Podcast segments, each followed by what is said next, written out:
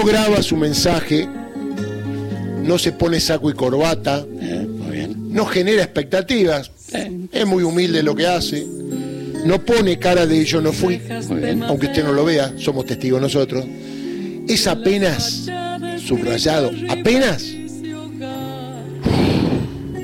la columna de Gustavo Campana. Qué pena que Patricia Bullrich haya debutado tan mal en su segundo tiempo en el Ministerio de Seguridad.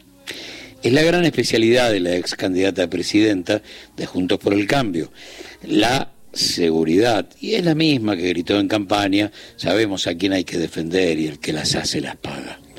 Sin embargo, a 48 horas de su regreso a casa, resulta que un tipo entró al país y sin forzar la cerradura, se llevó un salario enterito a fuerza de devaluación. Pero tan insaciable como insensible, promete quedarse con mucho más a partir de la cruel reducción de los subsidios al transporte y la energía. Y hay un poco más. Porque el regreso de ganancias, aunque sea en un porcentaje menor, y el espiral inflacionario que esta tormenta perfecta va a provocar, y por ahí totaliza una devaluación virtual del 170 al 180%. En realidad eso es lo que vas a perder de tu poder adquisitivo. Ese que ahora, cuando el almanaque canta 2021, necesita respirador artificial. Qué lástima, Patricia, porque entró un chorro a casa y la verdad que la seguridad no, no, no operó. Ajuste brutal, brutal. Estiman los más optimistas un aumento del costo de vida que va a rondar el 20% mensual y ayer la carne, antes de los anuncios, había aumentado en 24 horas un 43% y mientras tanto nadie habla de empujar una reacción más o menos programada de salarios, ni paritarias, ni bonos para jubilados.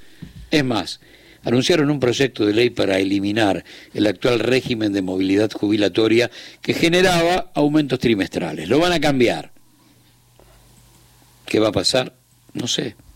Congelaron los planes potenciar trabajo y la cuota de limosna pasó por la duplicación del monto del AUH y subió un 50% la tarjeta alimentar.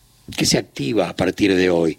Suspensiones, despidos, retiros voluntarios, jubilaciones anticipadas y cómo derretir salarios, cómo licuar salarios a través de la devaluación.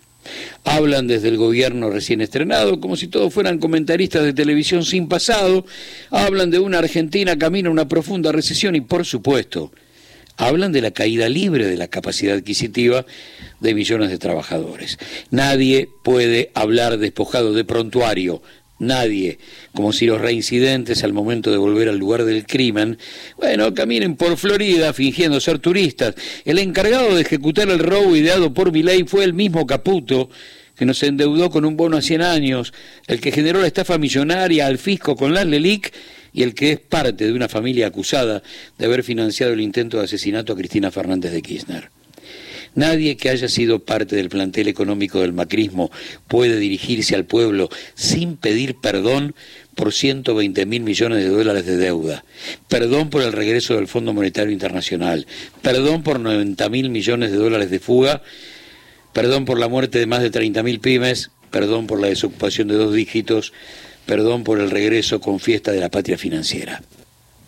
Qué pena, Patricia, que delante de tus narices los chorros se lleven un botín con ceros infinitos y a cara descubierta y encima con un mensaje oficial. Ayer el ex operador del Morgan y del Deutsche Bank habló como hombre de las corporaciones, no como integrante de un gobierno democrático. Y encima dijo que promete salvar a las víctimas del Titanic atándoles una piedra al cuello.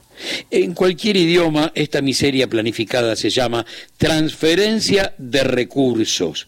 Va del bolsillo obrero a la concentración económica sobre la que está sentada el poder real. Es armar la profundización de la crisis existente para convertirla en una gran oportunidad de negocios. Es un robo a millones de seres humanos que se va a traducir en hambre, miseria y marginalidad, y encima lo van a hacer en nombre de la libertad. Si los mortales ya oyeron el ruido de rotas cadenas, es porque ya no habrá ningún tipo de control o sanción a quienes aumenten precios de productos básicos de consumo de manera injustificada. Y para los que se quejaban, porque las cadenas kirchneristas, con derechos, con inauguraciones, les arruinaba la novela a la tarde, si les molestaba tanto el tono y el dedito, quédense tranquilos, porque regresaron los liberales más viejos del mundo, con pilcha de modernos, para tirarnos mensajes por cadena, oficial o nacional, Alo Alzogaray, Krieger Bacena, Aleman Hueve, Pastore, Martínez de Osi, Gott Cavallo, Stutzenegger, Prat Gay, Duhovny y compañía. El Messi de las finanzas confirmó que 300 obreros de la construcción se van a quedar sin laburo, 300.000 obreros de la construcción se van a quedar sin laburo porque no habrá más obra pública en todo el país. Y le dijo a los empresarios que las obras licitadas no serán ejecutadas. Y en ese alarde de federalismo confirmó que fueron reducidas al mínimo las transferencias a las provincias. Hay que recordar que la economía nunca es libre. O la manejan los gobiernos populares en favor del pueblo o las corporaciones para la concentración económica. Pero libre, nunca. Regresaron los patrones que estafaron a propios y a extraños y ahora vienen por un nuevo saqueo. Regresaron los patrones que estafaron a los propios en la campaña electoral y se viene un nuevo saqueo. Posiblemente Caputo sepa, ya a esta altura del partido, que es un fusible en esta corta historia.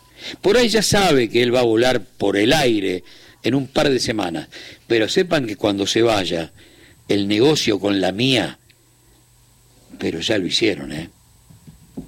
Es el momento de hacernos alguna pregunta.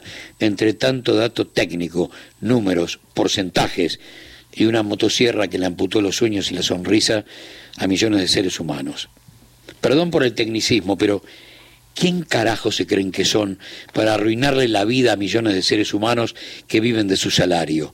¿Quién les dio ese poder sobrenatural a un grupo de mesadineristas que se han hecho millonarios multiplicando la guita ajena en la joda de la patria financiera. Es tiempo de preguntas, pero también es tiempo de respuestas, porque de otra manera va a reinar una vez más aquello de que el que calla otorga. Bueno, qué pena, Patricia, mal debut para el Ministerio de Seguridad. Fíjate si lo podés reconocer, porque las cámaras funcionaban, los micrófonos también fueron, son y serán chorros, sin pasamontaña, sin entrar de caño, sin la ganzúa, sin meterte los dedos en el bolsillo en el bondi, y son planeros VIP que viven de la pobreza de millones de seres humanos. Igual me pasa que al cruzar por